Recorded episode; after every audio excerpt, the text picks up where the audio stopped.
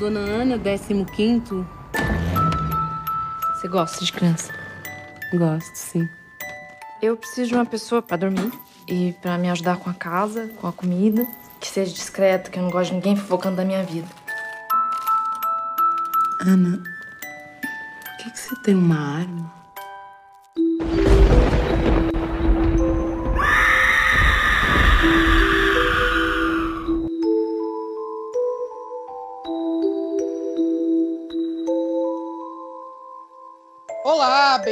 Esqueletos no Armário, o seu podcast de horror queer criado por três viadinhos desocupados e mórbidos. Eu sou o Luiz. Eu sou o Álvaro. Eu sou o João. E hoje a gente vai para São Paulo, mas não a São Paulo que a gente conhece, né, cheia de poluição. A gente vai para uma São Paulo mais bonita, uma São Paulo saída direto de um conto de fadas, para falar sobre um conto de fadas, uma fábula moderna, uma fábula brasileira, o filme As Boas Maneiras, dirigido pelo Marco Dutra e a Juliana Rojas. Dorme no chão, dorme no feno, dorme cavalinho, aproveita que é pequeno. É, As Boas Maneiras é um filme de 2017. É o último filme que a dupla Marco Dutra e Joana Rojas gravaram juntos. Eles são uma dupla que é bem querida dos fãs de terror nacional, né? Eles já fizeram vários curtas, já trabalharam, já trabalharam fazendo longa antes com o Trabalhar Cansa, que também é um filme bem conhecido, né, do meio de cinéfilos brasileiros. O Boas Maneiras é um trabalho, é um projeto antigo deles, né? Também entrevista com o Marco Dutra diz que a ideia para esse filme surgiu de um sonho que ele teve, que era de duas mulheres cuidando de um bebê monstruoso. Ele jogou essa ideia para Juliana e os dois foram meio que tipo, incrementando a ideia com o passar do tempo. E esse filme vai contar a história da Clara, que é uma mulher negra que mora em São Paulo, e ela vai trabalhar como enfermeira, né, babá, para poder cuidar de uma mulher chamada Ana, que está grávida e quer que ela cuide dela durante a gestação e que depois ajude a tomar conta do bebê dela. A Ana é uma mulher que é muito sozinha, ela mora tipo, nesse, nesse prédio de luxo, mas ela foi renegada pela família, porque ela ficou grávida fora do casamento. À medida que as duas vão convivendo, elas começam a desenvolver uma relação, né? Tipo, elas começam uma. Elas se tornam namoradas, sei lá. E, mas com o tempo vai passando, a Clara começa a perceber que a gravidez da Ana tá meio estranha e ela começa a suspeitar que ela tá grávida de uma coisa que não é humana. É, esse é provavelmente meu filme brasileiro favorito de todos os tempos, mas eu vou comentar um pouco mais tarde sobre ele. Quero saber a opinião de vocês sobre o filme. Como assim seu filme favorito brasileiro não é Bacurau? vou ficar em silêncio. Eu tive uma experiência muito boa com esse filme. Eu lembro que quando saiu, eu vi uns dois anos atrás, e eu não sabia exatamente sobre o que era, além de que provavelmente envolveria um lobisomem. Mas eu vi ele bem às cegas e eu não sabia para onde a história estava indo. E eu fiquei muito surpreso porque desde o primeiro minuto você vê que ele tem uma produção muito rebuscada, né? E é uma coisa assim, um visual do caralho. O filme mistura muito esses elementos fantásticos com, com a metrópole, né? A imagem da metrópole. E para não ser, como o Luiz falou, né? A São Paulo poluída que todo mundo conhece, ele usa é, algumas pinturas uh, que eles chamam de, de matte paintings para fazer esse visual do, das paisagens e é uma coisa meio que surreal, como saída de um sonho, sabe? Tem muita cor e é, é, é muito foda, muito foda. E a minha experiência com esse filme foi muito boa porque justamente por não saber para onde essa história estava indo, eu tive muitas surpresas ao longo do filme, né? Como, por exemplo, eu não sabia que a história era dividida em duas partes, então tudo que ia acontecendo, à medida que as coisas iam acontecendo, foram recebidas por mim de uma maneira bem, bem positiva, sabe? Eu tive uma experiência muito boa com ele. Eu acho muito foda como esse filme ele é uma mistura muito insana e ao mesmo tempo muito coesa, muito harmoniosa é, de vários gêneros, mais que beba de, de várias fontes de filmes clássicos. Eu consigo ver várias referências narrativas na, na questão da, da narrativa é, com um lobisomem americano em Londres, né?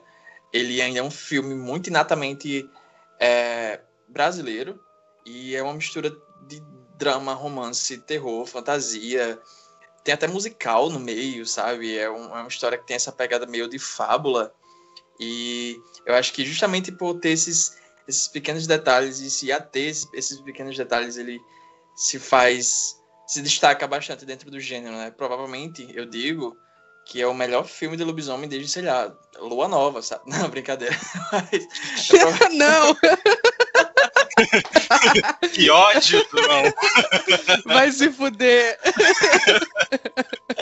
Não, mas real, real. Eu acho que é o melhor filme de lobisomem desde Ginger Snap, sabe? Porque, infelizmente, é, não é um gênero que é, é, muito, muito frutífero, né? Assim, quem acompanha o gênero sabe. Mas é, é isso. Soltei essa aí. Tá, assim, piadas à parte, eu tava pensando bem. Eu tava pensando bem nisso hoje quando eu tava revendo. Porque. Eu vou ser sincero, o lobisomem não é o meu monstro favorito nem de perto, assim. Eu nunca tive muito apreço, tanto que por uma boa parte da minha vida eu ficava meio. Ai, ah, não gosto de filme de lobisomem. Mas é, eu acho interessante como a licantropia, né? pode ser uma porta de entrada muito foda para tratar de certos temas e certos temas envolvendo muito corpo, né? É, filmes de lobisomem, na maioria das vezes, eles acabam falando muito forte sobre um período da vida, alguma mudança que você passa, sabe? Eles sempre representam isso. E quando eles são usados da, da forma certa, essas criaturas eles podem gerar filmes incríveis. E eu fui criando um carinho pelo gênero do lobisomem nos últimos anos, porque eu também, né, parei um pouquinho com preconceito, fui assistir bastante coisa.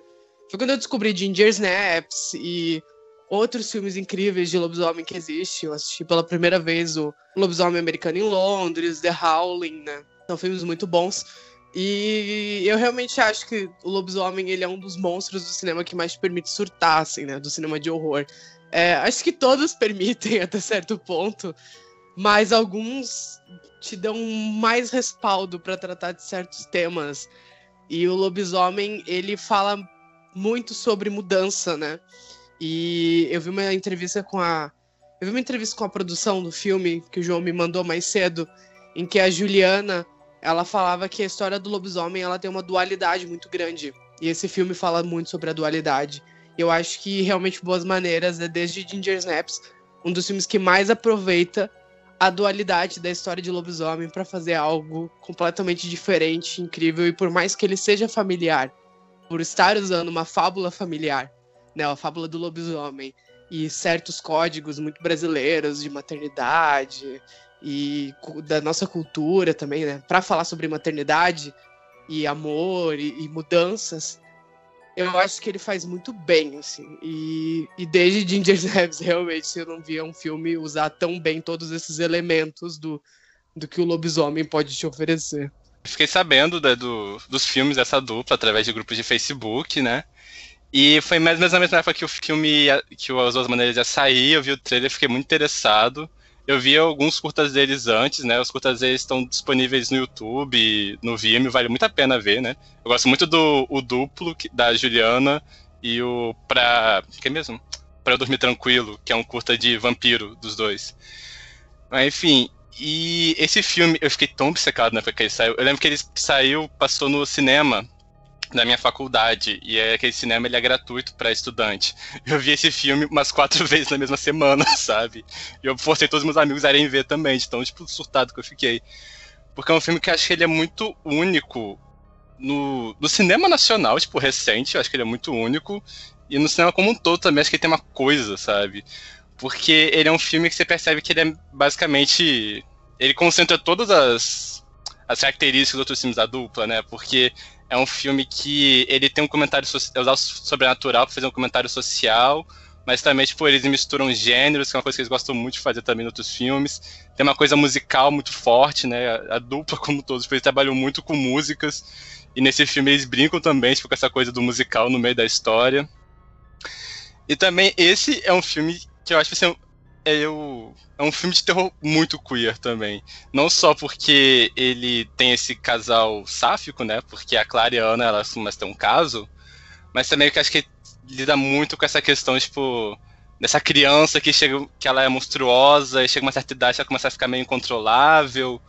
E essa coisa, tipo, dessa família que não é uma família tradicional, né? Tipo, essa família, tipo, que, enfim, é uma família formada por pessoas que não são tradicionais e eu acho tipo, que o filme ele tem um carinho muito grande com essa questão da monstruosidade da história, com esses dilemas dos personagens, essa questão tipo do de você tentar proteger essa criança que você acha que é monstruosa, mas tipo, no final você percebe que ela, ela, ela vê que ela teria que ter feito outra coisa, enfim. Eu acho que é um filme que ele mexe muito comigo. É um filme de terror queer que eu tenho um carinho imenso. Muita gente reclama da segunda metade do filme. Eu. No começo eu reclamava um pouco também, mas hoje eu vejo tipo, que um conjunto dá muito certo. Sabe? No começo a gente tem esse casal e essas duas mulheres que as duas são marginalizadas de formas diferentes, né? Tipo, no começo a gente tem a cara que é uma personagem negra e a gente vê, tipo, que na cena do shopping os seguranças ficam olhando ela. Quando ela chega na casa da Ana para trabalhar, o porteiro manda entrar no elevador de serviço. E a Ana, por outro lado, ela foi completamente ostracizada pela família, os conhecidos dela, tipo, tem que ela encontra uma conhecida no shopping, ela é meio maltratada. Enfim, a gente tem esses personagens excluídos, na segunda metade a gente tem, tipo, essa parte focada justamente nessa criança monstruosa nesse mundo que é. Ela é um monstro, só que é um mundo que ela tá também agressivo com ela, sabe? Enfim, é um filme que eu tenho um carinho imenso. Eu, eu sou surtado por esse filme. E eu gosto das coisas de. As coisas de contos de fadas que tem no meio também. Tem uma entrevista que eu vi que eles falaram que a primeira metade era para ser como se fosse o castelo e a segunda como se fosse a parte da floresta de um conto de fadas. E o filme todo, tipo, a capeta de cores, o filme lembra muito desses filmes da Disney, sabe? Tipo, é muito, é muito roxo, é, é muito azul, umas cores muito vivas. Ah, enfim, eu amo demais esse filme. Eu adoro que esse filme é muito comprometido com a estética que ele está apresentando, né? E como a gente já falou um pouco antes, é, é meio que esse twist de conto de fadas, de uma fábula na metrópole e a, tem vários momentos bem pontuais que a, o, essa estética da fantasia grita mais, né? Só que no geral tem sempre alguns detalhes meio mesmo que pequenos na cena que, que vai criando essa harmonia para o filme todo ter essa esse enfim essa aparência, né? Esse clima, seja por sei lá a janela que está passando tipo tipo a lua e a, a cidade ao longe, ou pequenos detalhes da cena, da direção de arte também, que, enfim, o filme é, é muito caprichado em relação a isso, né? E eu adoro que tudo combina bastante naquela cena que a Ana, que é a personagem da Marjorie este ela conta para Clara como foi que ela ficou grávida e tal, e ela diz que ela vai narrando que é, teve uma noite lá na cidade, lá no interior dela, lá de, de Goiás, que ela saiu para um bar e ela conheceu um cara e eles começaram a conversar e foram transar na, enfim, no carro, assim, na, na mata, num lugar mais isolado, e ela adormeceu e quando acordou ele tinha desaparecido, mas tinha uma criatura, uma fera, um bicho é, observando ela do lado de fora, né? E a forma que eles escolhem para contar isso visualmente é através de gravuras então fica uma coisa muito específica, muito e, e muito especial que acho que combina bastante na proposta que eles estavam querendo fazer desse filme é, visualmente, sabe? Porque qualquer outro diretor poderia facilmente ou ter feito, sei lá, a cena filmada ou ter, por exemplo, é, filmado apenas a Marjorie contando e a reação, tipo, o rosto da, da Clara, que também seria uma, uma opção boa, mas eu acho que tudo combina nesse centro, sabe?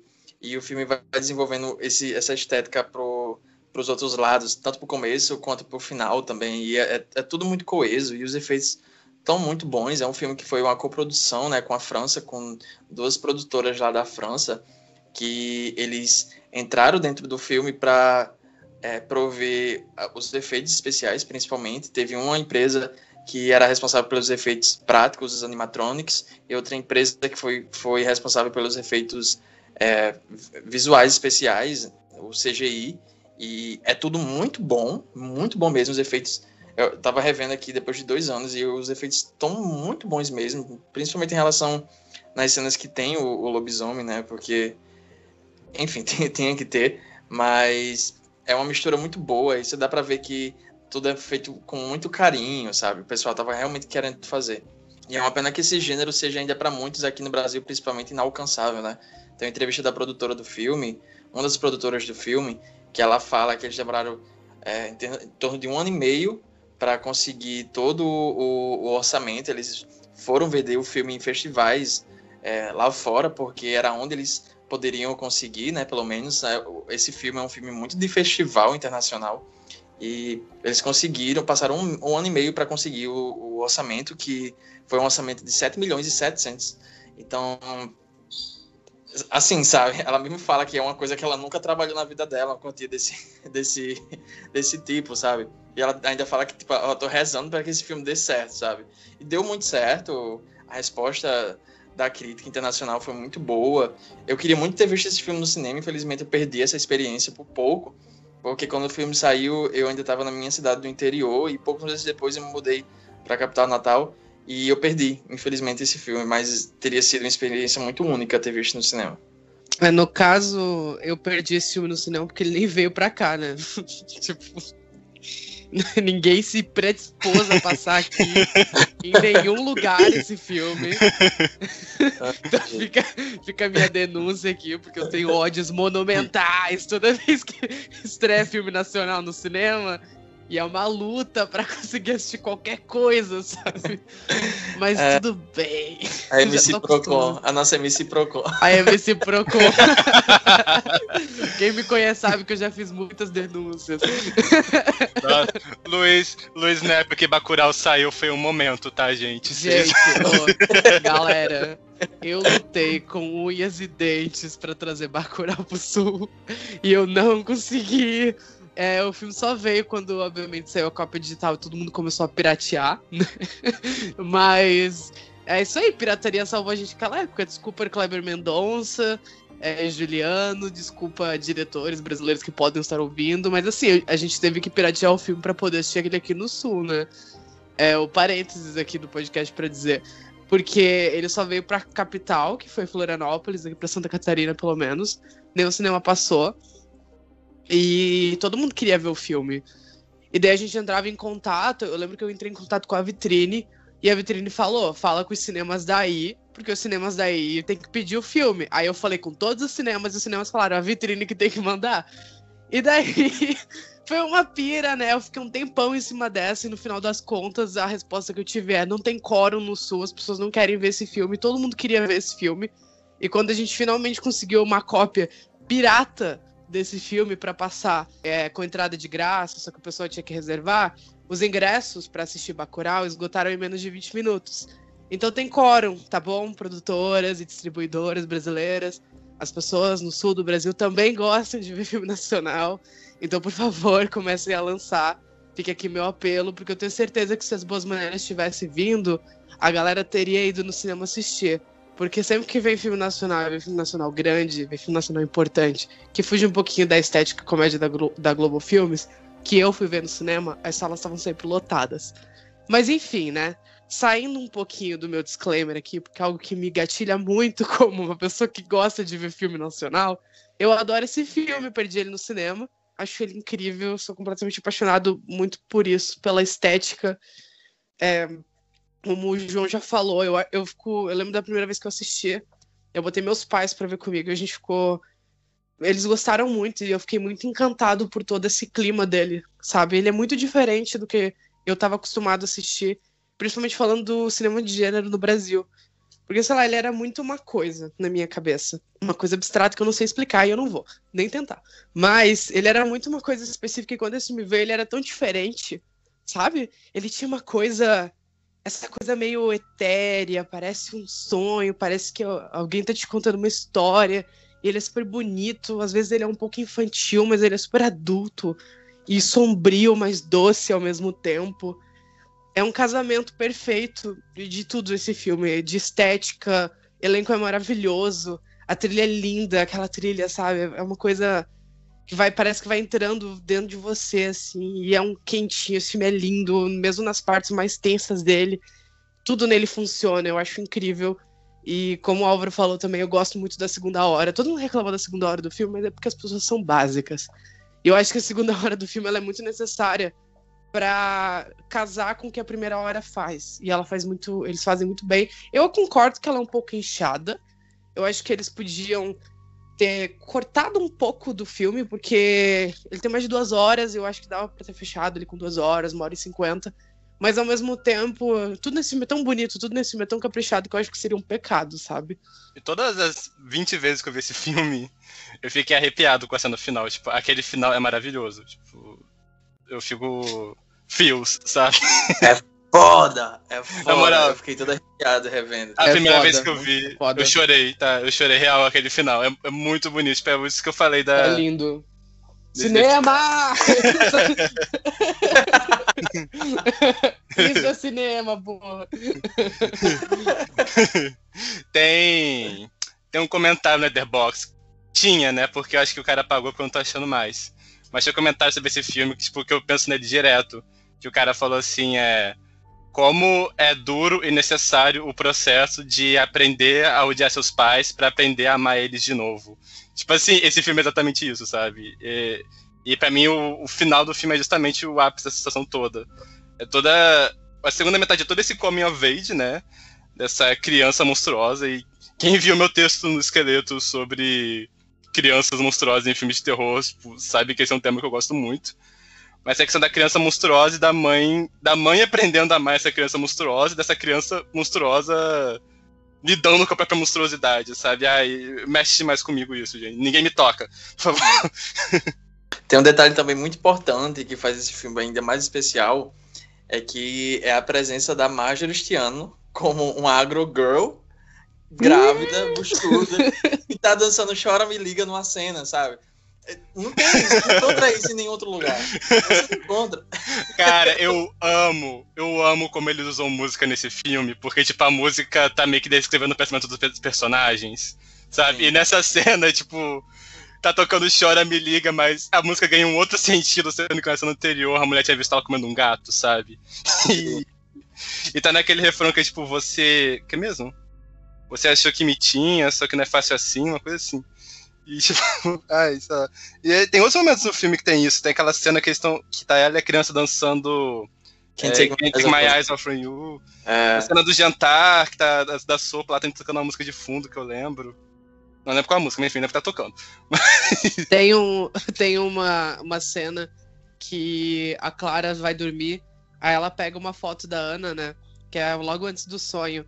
E tá tocando Chora Me Liga Implora no, no Redinho também. E eu achei tão bonito, sabe? Ela, sabe, pega a foto da, da Ana e passa a mão em cima, assim, sentindo saudade.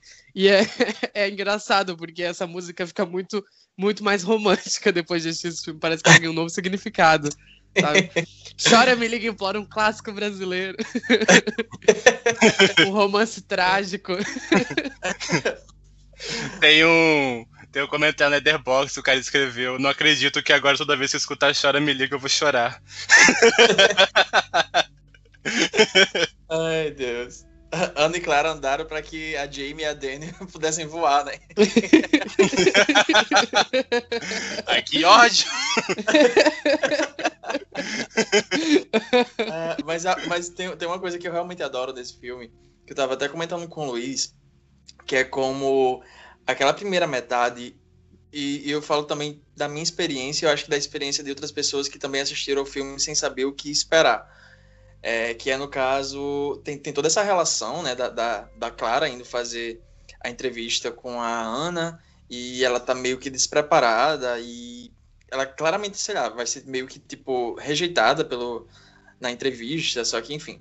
E daí o filme brinca um pouco com essas expectativas que você tem para essas personagens, e daí eu acho que aquela primeira metade ela funciona ainda tão bem, que eu acho que é- o, o ponto mais forte do filme é ela, justamente pela presença da Marjorie e como ela é natural em cena.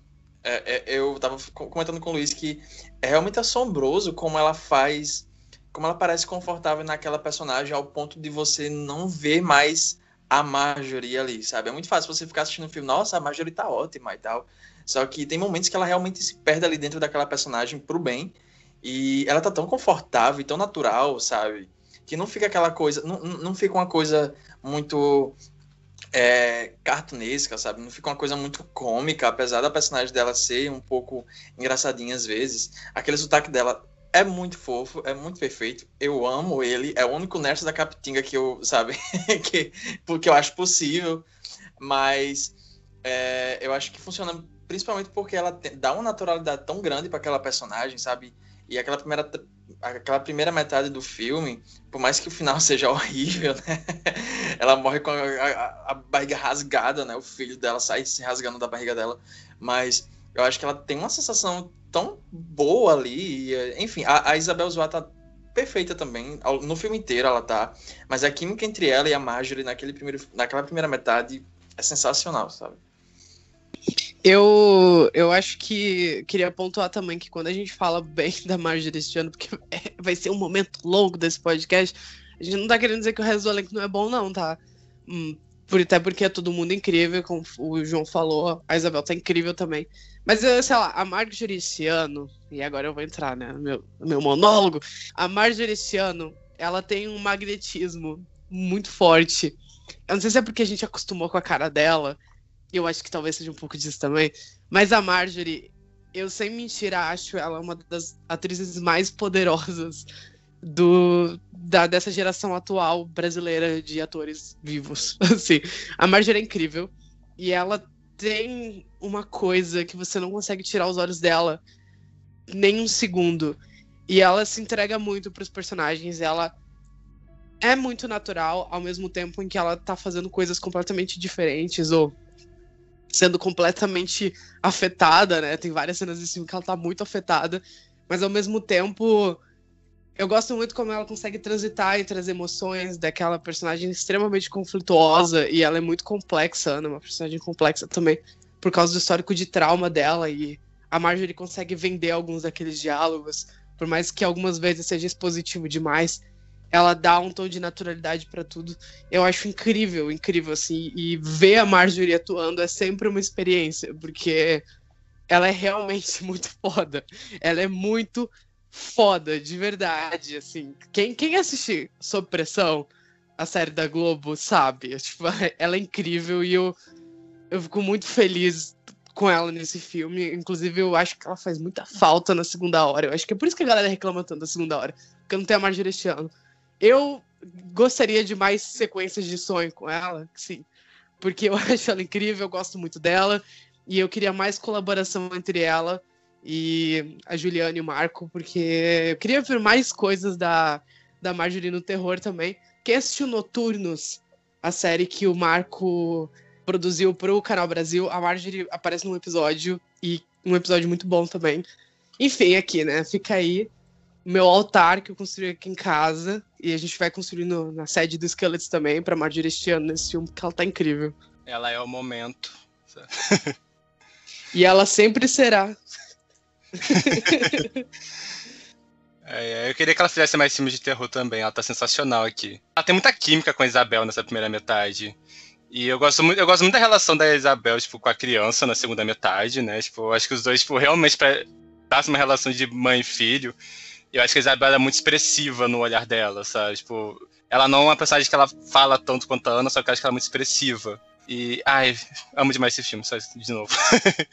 eu, gosto, eu gosto muito tipo, de detalhes nesse filme. Por exemplo, a primeira metade, é, praticamente a gente não vê homens na primeira metade do filme. Os homens eles estão ou de costas ou então são só vozes. A gente vê tipo, só as duas personagens ou então e mulheres aleatórias que aparecem, com figurantes, tipo de coisa. É, eu gosto, tipo. Essa questão do conto de fadas, não sei se separaram, mas se não me engano, o nome da farmácia que a, que a Clara trabalha é Aurora, tipo, é o logo parecido com o da, da Bela Adormecida, as cores do filme, enfim, eu gosto de tudo nesse filme. Esses pequenos detalhes acho que ajudam a engrandecer mais a, mais a obra, no das contas.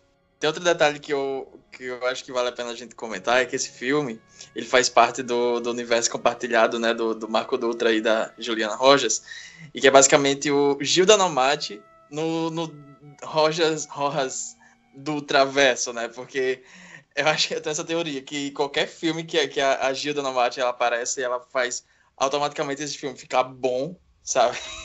E, não é uma coincidência que ela tá em basicamente todos os filmes de, dessa dupla, né? Ela faz uma pontinha nesse filme, mas ela tá também em Trabalhar Cansa, ela tá em Quando Eu Era Vivo, ela, se eu não me engano, ela esteve também no, no mais recente filme do, do, Marco Dutra, né, o Todos os Mortos e tal. E ela é uma atriz que sempre rouba a cena, por mais pequena que seja a participação dela. Eu adoro ela, não sei se ela rouba a cena unicamente para mim, mas para mim, assim, quando eu bato o olho dela, assim, no filme, por mais que seja um cameozinho, assim, super simples, eu fico, olha lá, sabe? eu adoro. Tem o parênteses aqui. É, eu fiz um post do Facebook sobre um curta que eu tinha visto, que ela fazia a, uma lésbica e tal. Aí eu brinquei falando assim que ela era sapatona não oficial do cinema brasileiro, né? Porque ela faz uma sapatona no Boas Maneiras também. Sim. E daí, o que aconteceu? A diretora do filme curtiu e marcou ela. Tudo. E ela respondeu. O que, que ela respondeu? O que, que ela respondeu? Ah, ela respondeu só coraçãozinho, eu acho. Lenda! Acessível, sabe? Ai, adoro ela. Eu gosto que ela é tipo figurinha carimbada no terror nacional, sabe? Porque ela tá em vários. Além, ela tá nos do Marco Dutra da Juliana. Ela, se não me engano, ela tá naquele School também, né? Aquele slash. É, é verdade, ela faz a pontinha. Ela tá, tipo, tá em vários curtas, enfim, ela é figurinha carimbada no terror nacional. Bom, ela é a Screen Queen oficial brasileira, né? A, a nossa Jamie Lee Curtis.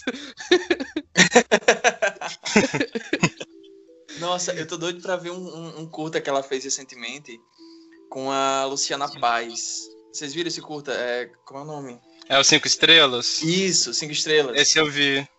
Você gostou? Então, assim, ele parece o trailer de alguma coisa, sabe? Eu fiquei meio puto no final, porque, tipo assim, meio que corta numa cena de ação e aparece um letreiro, tipo assim, ah, mais aventuras de fulano no projeto do diretor tal. Eu falei assim, ah, bicho, não acredito. Não acredito que fizeram isso comigo. Não, Tem que não. Lenda. Isso é publicidade. Mas tem outra, outra figurinha carimbada também do, do Cinema Nacional de Horror, que é a menina do A Sombra do Pai. Não sei se vocês perceberam que ela tava no filme também.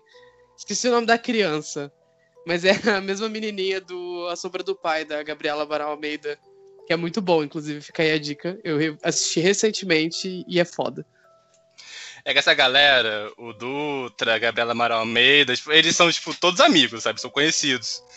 Então, tipo, se você reparar, tipo, na ficha dos filmes, às vezes, sei lá, a Gabriela, ela participou da edição de um curta da Juliana, a Juliana participou de não sei o que do, do, do curta dela. Inclusive, curiosidade, o filme da Gabriela Amaral Almeida, né, o, o Animal Cordial, aquele lá do que se passa no restaurante, ela disse que ela teve a ideia depois que um amigo dela estava num restaurante que foi assaltado, né? E o amigo, no caso, era o Marco Dutra. Meu Deus. o universo compartilhado. Porra, eu quero entrar pra esse club- clubinho aí. Como é que eu faço? Eu acho muito legal como esse mundinho dos cineastas de terror brasileiro ele é fechado. Ele é, tipo, muito fechadinho. E, e é muito legal com essa galera, tipo, eles estão sempre colaborando e fazendo as coisas juntos. Isso meio que culminou no Noturnos, né? Que saiu ano passado, a série do, da, do- Eu ia falar da TV Brasil, do Canal Brasil. Porque, além do Marco Dutra ter realizado ela, também a Gabriela Amaral Almeida tá na produção. O Rodrigo Aragão, que a gente já fez um podcast inteiro sobre o Rodrigo Aragão. Se você não ouviu, vá ouvir porque é muito bom. E assistimos o Rodrigo Aragão também. Então, é muito engraçado, assim. Sou muito agradecido por todos eles. É, isso é uma carta de amor. Enfim. Eu não consigo falar de diretor de terror brasileiro sem ficar assim. Ah, cá, vou te dar um abraço. Obrigado. A gente vai fazer um episódio especial pra cada um de vocês. É, no, meu, no meu coração, todos os filmes de- desse trio aí se passam no mesmo universo. Dos filmes do Marco Dutra, da Rose e do, da Gabriela Amaral Almeida. Porque além da criança, que ela tá na sombra do pai, que na minha cabeça é a mesma criança, tá? É a mesma personagem nos dois filmes. Eu falei, eu falei isso pro, pro João. Eu falei, é a mesma criança, esses filmes se passam no mesmo universo. Certeza que é a mesma criança. Mas, tipo, tem o professor da escola é o coveiro do Sinfonia da Necrópole. E aí também, tipo, ele faz ponta em todos os filmes da, da Gabriela também. Tipo, ele é. Ele é um dos pedreiros da Sombra do Pai e ele é um dos cozinheiros do Animal Cordial. Então, enfim, o universo compartilhado real aí. Cara, vamos fazer um, um esquemão, assim, com todo. com, com a linha cronológica desse universo e juntando por ator, assim, sabe? Porque se, as boas maneiras se passam simultaneamente com a sombra do pai. E daí, Sinfonia da Necrópole fica aqui. Aqueles. Aqueles infográficos que o pessoal faz da Marvel, sabe? Sei da Pixar. A teoria Pixar. Nossa, total.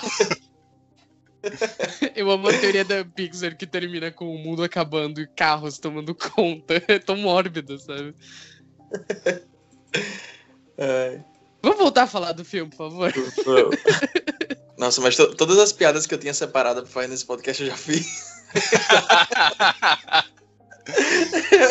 eu ia assistindo o filme, aí eu, aí eu pensava uma coisa, porra, vou falar isso aí. Assistindo com um bloco de notas, sabe? É. My mind it amazes me sometimes.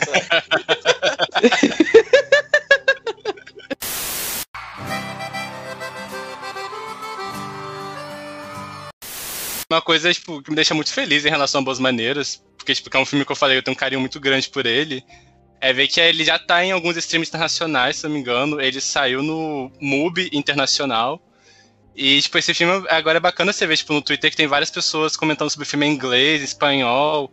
Aquele diretor, é, a J. Bayona, aquele diretor espanhol, ele comentou sobre o filme também, tempo atrás.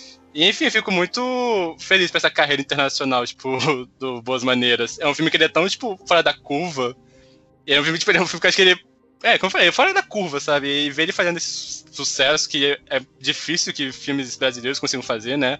Romper essa barreira da, da língua e tal.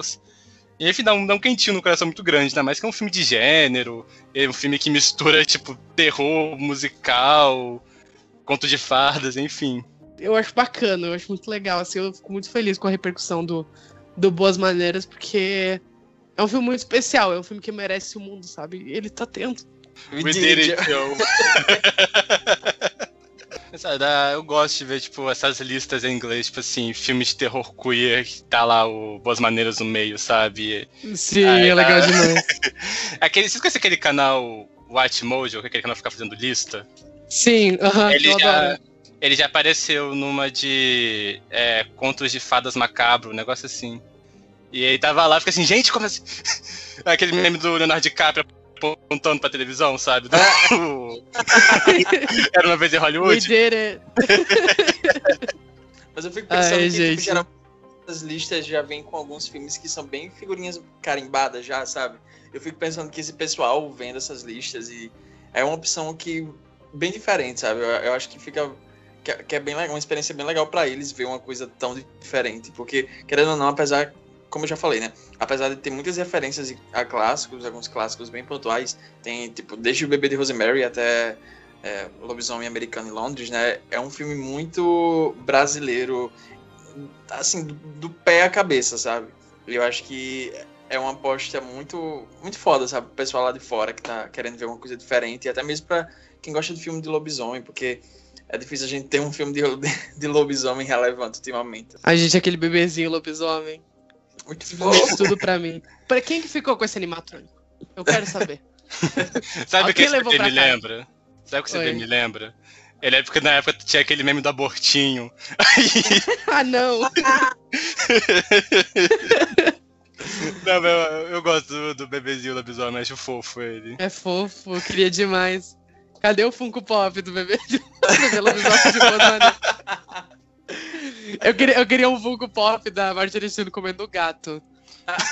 Isso eu ter em casa, sabe? Ela de branco, assim, com a camisola. Tudo, tudo, tudo. Ah, essa cena dela andando sonâmbula, eu adoro. Eu adoro. É super macabro, né? É super gótica, né? Tipo, ela andando com aquele camisolão branco, a lua. Cadê o candelabro, porra? É, aqui eu acho bacana como esse filme faz um parzinho com outro filme que saiu na época, né? Que é A Forma da Água. E, tipo, na, na minha cabeça louca, esses dois filmes fazem um par, porque, tipo, os dois têm essa coisa de ser criaturas do gênero de terror em uma coisa meio conto de fada macabro, sabe? Os dois têm muito essa coisa, as cores deles são muito parecidas, a forma como os dois são filmes que eu acho que. Eu considero os dois filmes muito queer, no final das contas, né? A forma como eles abraçam essa coisa da monstruosidade e tal. E os dois são meus filmes favoritos, então. é ba- bacana. Eu gosto uma sessão dupla dos dois, acho que seria legal. Nossa, 2017 foi um ano bom pro cinema nacional, né? Tava aqui pensando. Uhum. Saiu bastante coisa bacana. Foi um ano do bingo também. Adorei o bingo, eu fui ver duas vezes no cinema, esse veio. Esse eu vi com a minha. Ah, não, esse eu vi com os amigos. Eu tava confundindo com Hum. o Benzinho. Benzinho foi na mesma época também, não foi? Foi a mesma época, foi. Foi. Foi, foi um ano bom, foi um ano bem bom. Benzinho eu levei a minha mãe pra ver. Você nem passou no cinema da, da faculdade. Inclusive, um beijo, Cine Metrópolis. Vocês, vocês são o amor da minha vida, sério. A quantidade de filme que eu vi de graça lá. que é de graça pra estudante, sério, sério, tipo, tudo que eu sei de cinema nacional eu vi lá, praticamente. Na minha faculdade tinha também um. Mas não era tipo um cinema, era uma sala de projeção, assim, que eles passavam. Mas a maioria era clássico, sabe? Não era coisa muito recente, assim. Daí eu lembro de uma época que eles fizeram. Eles faziam mês, meses temáticos, né? Era um mês temático de alguma coisa. Era toda quarta-feira, meio-dia e sete horas da noite.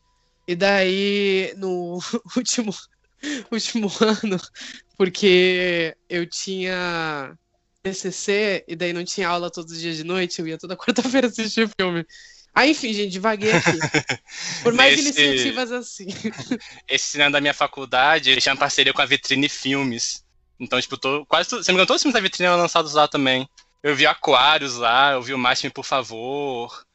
É, eu vi aquele. Gente, aquele filme do futuro crente lá. É, ah, Amor Divino. Divino Amor, Divino Amor. Divino Amor. Divino Amor. Esse eu vi Divino Amor é ótimo. É, Eu ver, ver o pauzão do, Jean- do Júlio Machado na tela grande, sabe?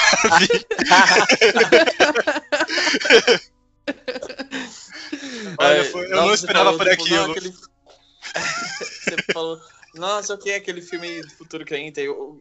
Pera, você viu o filme do Edir Macedo? Ai, gente, lembrando aqui que eu, traba... eu trabalhava na Record quando saiu o filme do Tiro assim. Você ganhou o ingresso? Ganhei. Dormiu bem? Tive um som esquisito. Você anda pela casa de noite. Então, galerinha, então hoje, noite de lua cheia. Mentira, eu não sei se é noite de lua cheia, a gente não, não pesquisou. Mas esse foi o nosso episódio sobre as boas maneiras. E agora, no finalzinho, um papinho sobre filme nacional também. E eu espero que você tenha gostado. A gente estava muito empolgado para gravar esse, porque a gente é apaixonado por esse filme. E se você quiser seguir o Esqueletos, você encontra a gente com arroba Esqueletos Gays no Twitter, Instagram, Anchor, Spotify, qualquer lugar, jogou arroba Esqueletos Gays, encontra a gente. E também você pode conferir outros conteúdos nossos no site esqueletosnoarmário.com, o armário sem acento, que a gente está sempre publicando lista, artigo, fazendo alguma coisa um pouquinho mais rebuscada, mais encorpada do que o que a gente faz no Twitter e no Instagram. E novidades no Mundinho Luiz, o Twitter bloqueou a minha conta recentemente, né? Então o Twitter Brasil vai tomar no seu cu, devolve a porra da minha conta. E é isso, esse é o meu protesto que eu tinha pra fazer.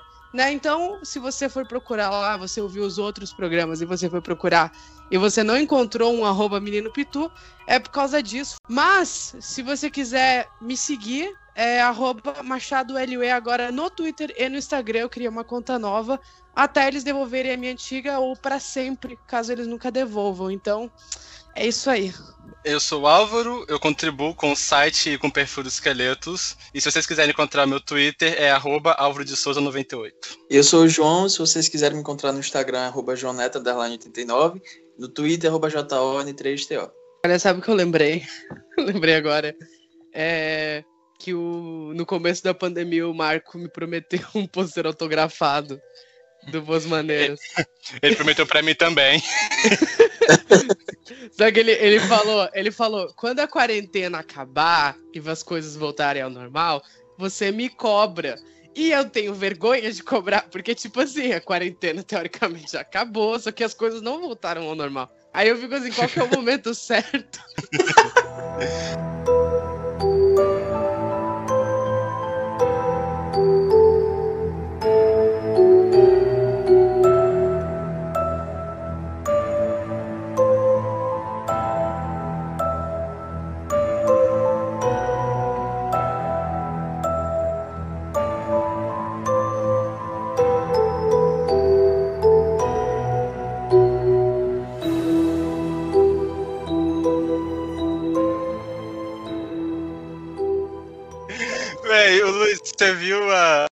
Anitta tirando o Arthur do armário?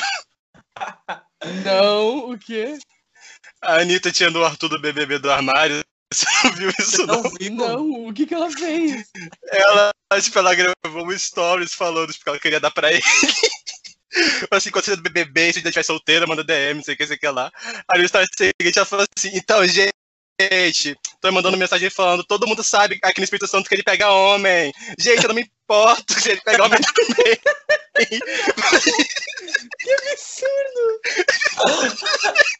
A Cheryl. A nossa Cheryl. Que coisa absurda! Foi muito bom o vídeo que ela fala assim. é. E daí eu pego mulher também, com problema de homem pegar homem também, só me pegar do mesmo jeito. Gente, quiser chamar. Não, melhor. Ela falando no final. Se ele quiser ir trazer, trazer um homem pra também, faz nós três, tá, tá, tá, tá. Ai, meu Deus. Essa mulher é completamente descompensada.